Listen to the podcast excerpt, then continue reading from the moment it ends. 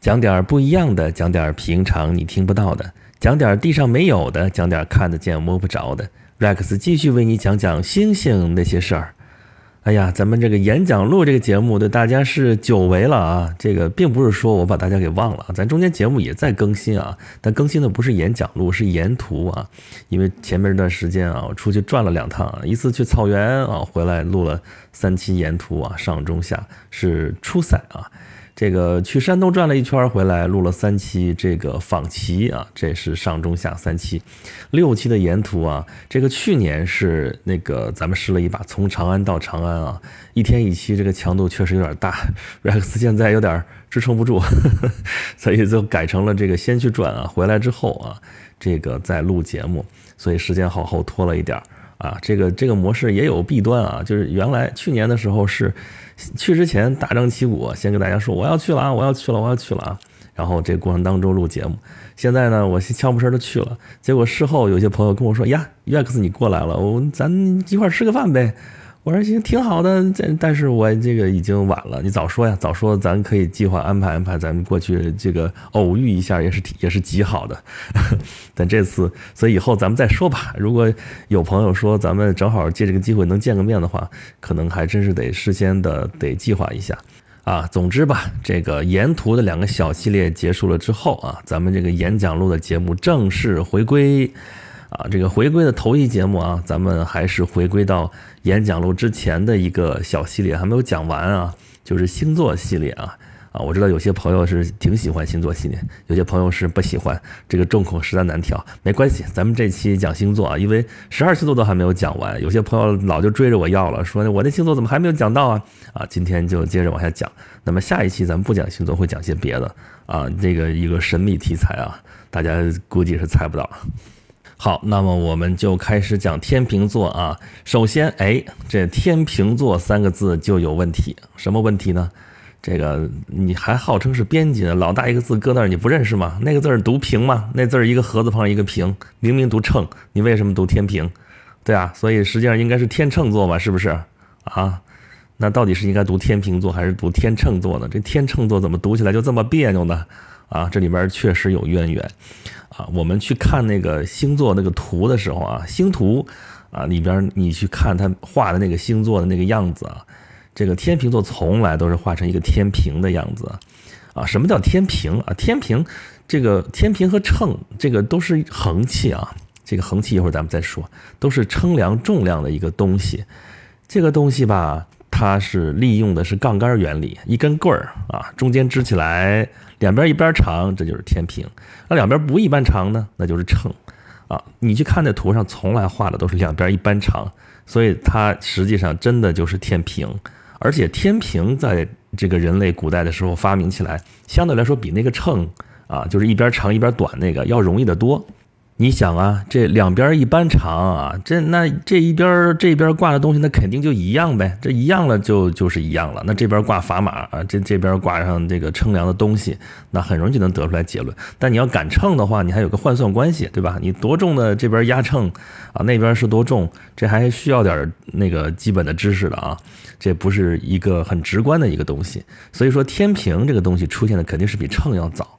啊，那这个在古希腊神话当中出现这东西是个天平，就太正常不过了。啊，这古希腊神话里边是怎么说的呢？啊，说是宙斯的女儿叫雅斯提亚啊，这个又是宙斯啊，这个咱就不说他了啊。宙斯有一个女儿叫雅斯提亚，这个词呢其实就是 Justia，Justia，它 就是正义女神啊。我们现在叫 Just，叫 Justice。这还是正义的意思啊，就是从这个神的名字来的，或者说反过来说啊，这个神的名字是从正义这个词过来的，反正现在一直流传到今天，啊，她是正义女神。然后呢，曾经啊，这个神是跟人生活在一起的，人神杂处啊。但是呢，后来这个人呢，就变得越来越勾心斗角，开始有邪恶的东西在人间这个蔓延。这神就觉得这个人间没法居住了，然后就到了天上去，啊，这神陆陆续续就走了啊。但是呢，这个正义女神不想走啊，她觉得她对人类还是有感情，她也留下来主持正义。啊，怎么怎么样？但是呢，后来这个环境实在是越来越恶劣了，连她都待不下去了，啊，所以她也就走了。但是她把她的主持正义的那个象征，就是她那个天平留在了人间啊。这个后来到了天上，就是这个天平座啊。当然了，这只是众多这个故事的版本之一啊。这个传说中其他的版本有很多啊，有的说是这个神，有的说是那个神，有的说是这个刚才说正义女神他妈的故事啊，也有说这个故事其实还有后续啊，说在留在留在人间的其实还有海神波塞冬，但是海神波塞冬也想走啊，也想走，也劝这个正义女神离开，结果正义女神还是不想离开，对人类不离不弃啊。那他们俩发生了争吵，怎么办？就评判一下，就要比赛啊，说。那个看看谁能给人带来呃这个和平与正义啊！这个海神波塞冬一插，那个什么海水就出来了啊！而这个啊正义女神啊，就是种了一棵树出来，就变了一棵树，然后绿色的这个绿叶啊，金光闪闪，橄榄树。让人看了之后感觉到爱与和平，但这个故事可能又串片了啊！这其实原来也有个故事是，就是雅典娜女神和波塞冬的故事也跟这个类似，所以在古代的时候，在古希腊神话里边这些版本，哎呀，真的是太乱了。所以，但是不管怎么说吧，就是这个天秤座的传说是跟这个正义女神有关的，这个正义，这个就是跟这个平衡是联系在一起的。英语就叫 balance 嘛，对，然后天平其实就是 balance。刚才说那个秤，秤呢一般叫 scales，啊，那个 scales 和 balance 其实是有区别的，就像刚才说的。那么好，无论是从这个公平正义的角度来讲，还是说这个保持平衡的这个角度来讲，它本身还是一个天平，啊，但是呢，还有一个事情要说清楚啊，这个天平座啊，在古希腊的时候其实是没有这个星座的啊，呃，或者说很长一段时间是没有这个星座的。呃，这个星座呢是附属于它后面那个，就黄道十二星座里边后面该什么了？该天蝎座，它其实是天蝎座的一部分，是哪部分呢？是那个天蝎那个蝎子的那个前爪，就是那个螯啊，就叫钳子嘛，就是这个部分。后来是才把它独立成了一个星座，而这个星座比较受重视的时候，其实已经到了古罗马时代了，是罗马人特别重视 Libra，就是这个天平座这个星座，为什么呢？因为据说罗马城建立的时候，月亮就处在天平座这个地方，而当太阳处在天平座的时候，这就是我们平常说的啊，天平座这个时间啊，就是我们属于你是什么星座的，就是这个这个时间的时候是实际上是太阳处在这个星座的时候嘛，对吧？这个咱们早就说了。那么在这个时候啊，正好是一个四季平衡的时间啊，这个点因为秋分点当时啊就在那里。啊，当年的秋分点在那个地方，还记得春分点在哪里吗？春分点当年在白羊座，那秋分点就在天平座，所以古罗马人认为说啊，这个地方是值得崇拜的一个星座，因为它这个时候昼夜平分，四季平分，一切都很平衡，那么就把这个啊 balance 就是天平，以作为它的形象，作为这个星座的形象放到了天上，这个星座就是天平座。所以看好了啊，这个不管是从这个传统也好，从这个传说也好啊，从这个历史也好，从对他的崇拜也好，这个天秤座它本意就是一个 balance，就是一个平衡，就是这样一个平分的这么一个概念。所以它形象本来就应该是天平，所以它叫天秤座应该是顺理成章的。那为什么就到咱们这儿就变成天秤了呢？咱们是真的是不识字还是怎么着？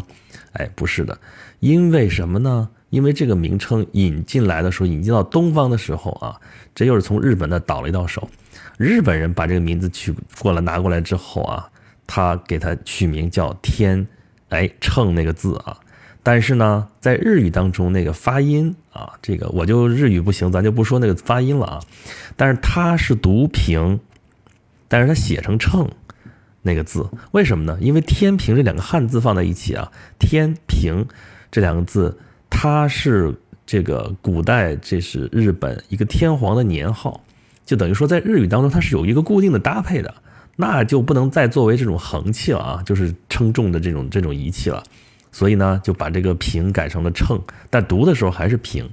啊，但是呢，我们从日语这边，因为日语它用的是汉字嘛，日语里边有大量的这种汉字，我们在中国近代的时候就引进了很多很多从日本这边它翻译到翻译了之后啊，倒了一道手之后的这些概念，啊，各个学科都有，什么化学、物理，连连这种词儿啊，物理这词儿本来有，但是也是借用啊，意思也不是原来的意思了。什么数学里边的一些概念啊，还包括什么经济学，经济学这个词儿就是完全从日语那边直接借过来的。那么十二星座这个天秤座这个写法，就这样从日语当中直接拿过来了。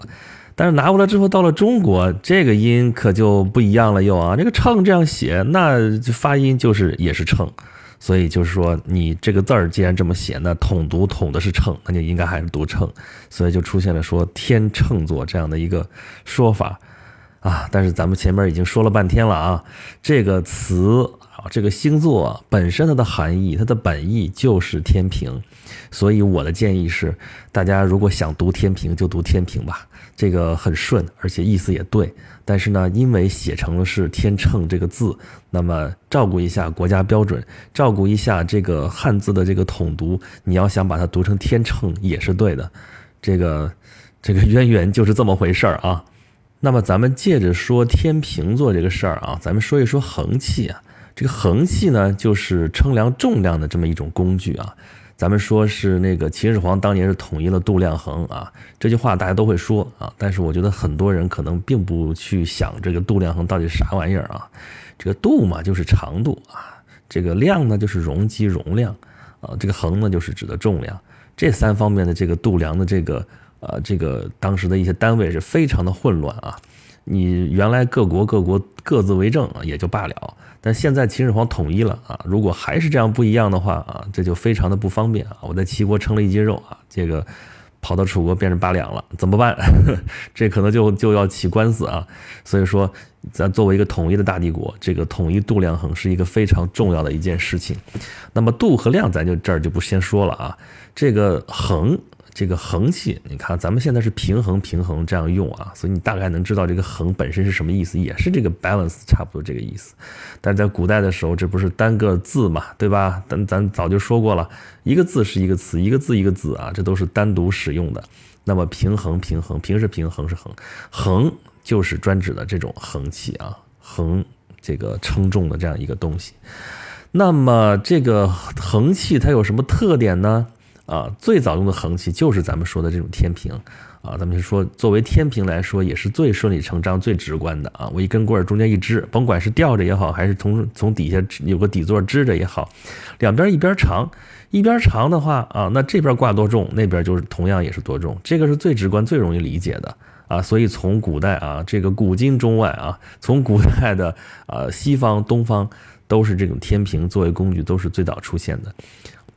啊，但是这种两边一边长的这种天平，用的时间长了之后，就会发现不方便了啊。怎么说呢？说你要想啊，这个称一个重量的一个东西，你必须得准备跟它同样重量的东西来配平它，它才能平衡，对吧？比方说你要去买个十斤米，你得先整个十斤的啥玩意儿砝码石头，对吧？那也太不方便了，对吧？那所以怎么办呢？后来就发明了像这种秤啊。秤就两边不一般长了，这边压一个东西可能没有多重啊，那边呢就可以翘起很大的一个东西来。这就是阿基米德讲的，给我一个支点，我可以撬动地球，这就是真正的杠杆原理了啊。两边都一样，算什么本事，对吧？一边特别长，但是用小小的重量，虽然它的移动距离可能会长，但是它可以翘起另外一头啊非常重的一个东西啊，这就是杠杆原理。那这个能够压起非常重的一个东西的这个小玩意儿叫什么东西呢？我们现在知道叫秤砣，对不对？哎，在古代的时候，咱说了吗？一个字是一个字的，它有一个专门的一个字叫什么？叫做权，对，就叫权。而这个杆秤呢，其实就叫衡啊。为什么说是衡器呢？啊，因为原先最早它就是一个衡，所以知道了吧？什么叫权衡？权衡，权衡利弊，权衡得失啊。我们说了啊，我们离了比喻是不会说话的，这也是一个非常生动的例子。就是我们在说话的自觉不自觉的都在借用以前别的领域的一些词，像权衡这个，它本身是一个衡器啊，这个权就是秤砣。这个这个横就是这杆秤，那么你就可以看得出来了。说这个权这个字儿啊，现在我们都知道权力是个好东西啊，它的这个引申意义用的是什么东西呢？用的是什么意思呢？就是这个秤砣这个意思啊。秤砣虽小压千斤呐，就是说虽然他一个人可能看上去力量很弱小，但是他因为掌握了这个权啊，他处在这个地位啊，处在这个位置，所以呢，他拥有巨大的力量啊，这本身就是秤砣的力量，也就是这个人的权利。所以权力，权力它本身是从这儿引申过来的。那这个横气再往下发展，可是不得了啊！可不只是到了杆秤就拉倒了啊！这个各式各样的秤我们都能都能看得到，反而是这个杆秤我们很少见了。现在啊，你到那个就是超市里面去看的都是电子秤，对吧？这个这个原理就不再是杠杆原理了，或者说原杠杆原理只是其中的起作用的一部分。那么其他还有什么原理起作用啊？就比如说胡克定律啊，这我这么说可能大家没概念，就是弹簧嘛。弹簧的弹性形变和重量有一个比例关系啊，把这个比例关系算出来，然后显示出来，这也能是有那个重量的那个显示啊。原始的东西就是弹簧秤，对吧？现在那些台秤啊、暗秤啊、有啥电子秤啊，什么东西都是从这些东西发展过来的啊。再大点的话呢？你还见过地磅对不对？那车你说车整个它超重不超重？怎么检测它？你肯定不可能拿一个人杆秤过去，也不可能是一个呃那个电子秤过去，一个台秤过去，不够大呀，怎么办？地上挖个坑，把这个秤放在底下，地磅哈，就这直接车开过去，呜呜开过去一称哦，走了，还挺方便，对吧？这就这这上面的智慧啊，这也是工业发展体系的一个方面啊，对吧？但是原始那种天平还有没有作用啊？有啊，当然也有作用啊。对吧？虽然它有那个方面是有些不方便，但是在它别的方向啊，还是非常非常有用的啊。这个东西其实我非常非常熟悉，我打小就非常熟悉。为什么呢？因为我爸是搞化学的，就是他实验室里面就有这种这种天平，而且不止一架，很多呀。对吧？各种精度的天平，有那种一般的那种天平，咱们做化学实验不都用过那种天平吗？这种称量还是比较直观的，对吧？你这边砝码是多重，那边的那个物体就是多重，对吧？你没有再去换算，中间还有误差什么什么的，对吧？那么还有一些在精密的一些用途呢，就是有那种啊高密天高密天平啊，这个高精度的天平，就是我我这打小见过啊，在那个玻璃罩子里面照的啊。就是要防尘，要防风，要就是精确到小数点后多少多少多少多少位那种，啊，这前面说的这都是衡器啊，这无论是天平也好，杆秤也好，暗秤也好，电子秤也好，各种高精尖的这种这个称量这个重量的这个东西工具啊。这个统一度量衡统一的可不只是这个测量工具，还包括这个测量单位啊。这个我们现在都是统一过了的，我们用的是国际单位制，对吧？这个克，对吧？这个千克。这个吨啊，这个东西这套体系啊，这都是从法国那边、欧洲那边传过来的。我们现在用的是国际单位制，啊，大陆体系。但是英美就不一样，英美那英寸、英尺跟这个差老远的，对吧？我们过去传统的用的也不是这套东西啊，对吧？这个度量的东西咱不说，还是就说这个衡的问题啊。咱们是斤两，对不对？我们说半斤八两，哎，半斤为什么等于八两啊？这是常识了啊，因为过去那个那个斤一斤等于十六两，一直到解放前啊，这个一斤都是十六两，是后来我们统的这个一斤改成十两了，而且一斤等于五百克啊，一两等于五十克，就这么规定的。但是你到我们台湾省去看，他们现在两一两还是三十克。啊，你去那个药店去说一两的古代因为方子嘛，一两一钱多少等于多少，那还是按照古制换算过来。你这用药量可得按照绝对量来算，你不能按那个数写多少就是多少，啊，这个都是有讲究的。但是这个事情啊，这个斤两秤这些东西，这这这单位啊，基本的量是这个，前前后后差的还多呢。往大了说，这个一担啊，一担粮食一百一百二十斤。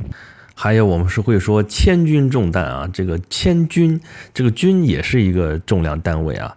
往小了说呢，锱铢必较，锱铢必较，这都是重量单位啊。但是你听这词儿就知道，锱铢这很小很小的单位了啊。哎，之前的单位都不说了啊，很乱很乱的啊。咱们到了那个汉唐的时候，咱就说这个基本单位啊。小的是铢啊，我们知道有五铢钱，那就是靠重量来来命名的这么一个钱名。说当时铸的铁钱啊，这个每个钱重五铢，那钱很小的啊，五铢钱。铢上面是两，两上面是金，金上面是钧，钧上边是担啊，担就是那个石头那个石那个字儿啊。这个换算单位、换算关系可就要了亲命了，实在是太乱了啊！啊，这个二十四铢是一两，啊，十六两是一斤，刚才说过了。那三十斤是一均，啊，四均是一担。好家伙，这一担正好一百二十斤嘛？这换算关系就是这样。啊，长期以来都是这么一个换算关系，真是不知道咱们古人是怎么算的。他们数学一定非常的好。这个，因为这都不是一个一一个换算制啊，对吧？又是二十四进制，一会儿变成十六进制，一会儿又变成三十进制，这都哪儿跟哪儿啊？这个这真是不明白。所以这个用起来确实也是比较乱啊。你要再往小了说的话呢？对吧？你这个那个猪下面还能再分的话是什么呢？啊，几分、几厘、几毫、几丝、几户、几什么？哎呦，太多了，太多了啊！还有另外一套体系，比如说几钱啊，这是后来兴起的一个概念啊。我们后来知道是一两等于十钱啊，对吧？当然，当然这个十六两是一斤啊，这个 是一直是这样。但是这个钱是怎么来的呢？啊，这个计量单位其实蛮有意思啊。你看那个，就是还是中医里边去称量那个药的时候，也是几钱，它是要多少钱比啊？就是拿那个钱，因为咱们汉代是五铢钱，后来那个钱的大小，长期以来相对来说还是比较稳定的大小。你拿这个钱币啊，圆形方孔的这个钱。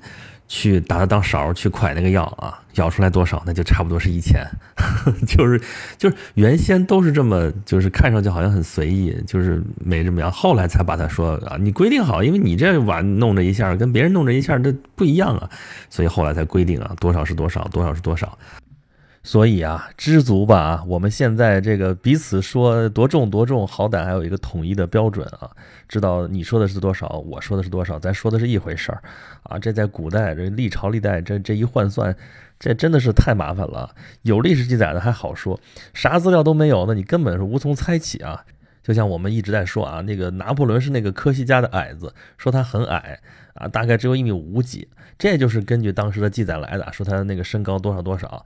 但是那时候的法尺比现在大，也就是说，虽然那个数值比较小，但是那个尺长啊啊，所以按照那个换算过来的话，近些年的研究表明说，这个拿破仑其实没有那么矮，换算过来大概是一米七零左右。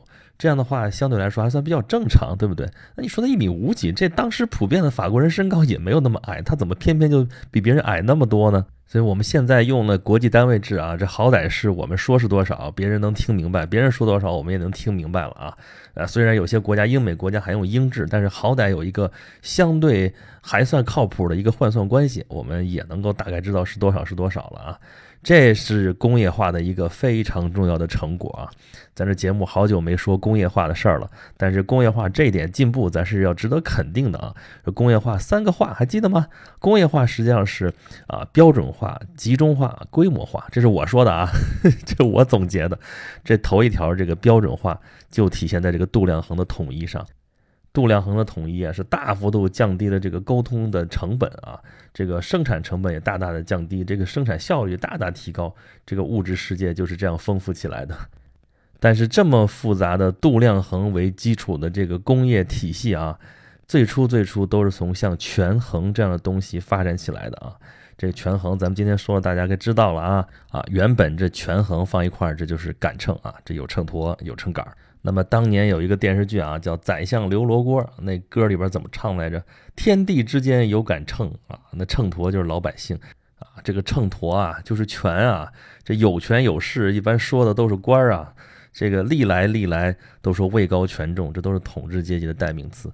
那这歌里边唱的是啊，那秤砣是老百姓，那刘罗锅是什么呢？啊，那你就是那定盘的星啊，定盘星，定盘星是啥玩意儿？你啥都不放啊，就把这秤砣往那一搁。这杆秤就平了，你看多重要啊！这是清官啊，这老百姓历来历来对着清官就是这么大的期盼啊！这是老百姓骨子里边的一种文化啊！这天地之间有杆秤啊，那么在啊西方这个天上这就不是秤了啊，天平啊，这广义来说也是秤啊，这个就是天平座。好吧，今天咱们是把这个天平座的故事，还有引申开来讲的这个恒气啊，还有关权衡的事情，咱们讲了一讲。那么节目最后呢，咱们做一个广告啊，做我自己的广告啊。就是我在某一个平台啊做了一个莎士比亚的一个节目啊，叫《和莎士比亚的三百六十五天》啊，莎翁和他的故事是一个付费专辑。最近在做一个活动，是什么活动呢？就是里边我提到一个莎士比亚的戏啊，这个戏呢就叫《莎士比亚全集》（括弧浓缩版）啊。这个戏我十年前吧我看过，特别棒，三个人就把莎士比亚全集给演了啊，当时感觉特别棒啊，就是记忆犹新。哎，结果巧了，这戏啊，今年又来到了北京，而且就在这个月啊，十一月二十五号、二十六号要演出，在北京天桥艺术中心啊。我这不单纯是给这戏做广告啊，是我跟这个戏这个剧院啊合作搞了一个活动，叫做“说出你心中的莎士比亚”啊。从十一月五号到二十号，我这收集声音啊，Rex 在这儿开始说了啊，收集大家对于莎士比亚的看法，你的那个跟莎士比亚故事的一些缘分啊，你一些台词的设计，你念一遍也好，怎么着也好，你觉得有趣的、有意思的，都可以说给 Rex 听啊，在那个平台上面直接录音也行啊，在我的微信公众号“轩辕十四工作室”给我留言也行啊，那个我是可以取到那个声音文件的，回头呢。我会在这众多的录音当中啊，选那么若干条吧，啊，剪到一起啊，然后专门做一期的演讲录的那个特别节目啊，就是说各位的声音有机会出现在演讲录这节目里边啊，这演讲录是头一回啊，从来没有过的事儿啊，在我的节目里边出现别人的声音，而且就是各位的声音啊，而且啊，如果选中了的话啊，会有神秘礼物赠送啊。而且有可能获得就刚才说的莎士比亚全集这个演出票啊！但是如果你在北京的话啊，啊不在北京也没关系，我会寄出我的纪念品给大家。就是这个活动啊，如果大家想知道详情的话啊，欢迎关注我的微信公众号“轩辕十四工作室”，然后点中间下边那个自定义菜单“莎士比亚”四个字就可以了。好吧，今天节目就到这里了啊，下期咱说了啊，会有一个神秘的。题目给大家聊啊，咱们下期节目再见吧。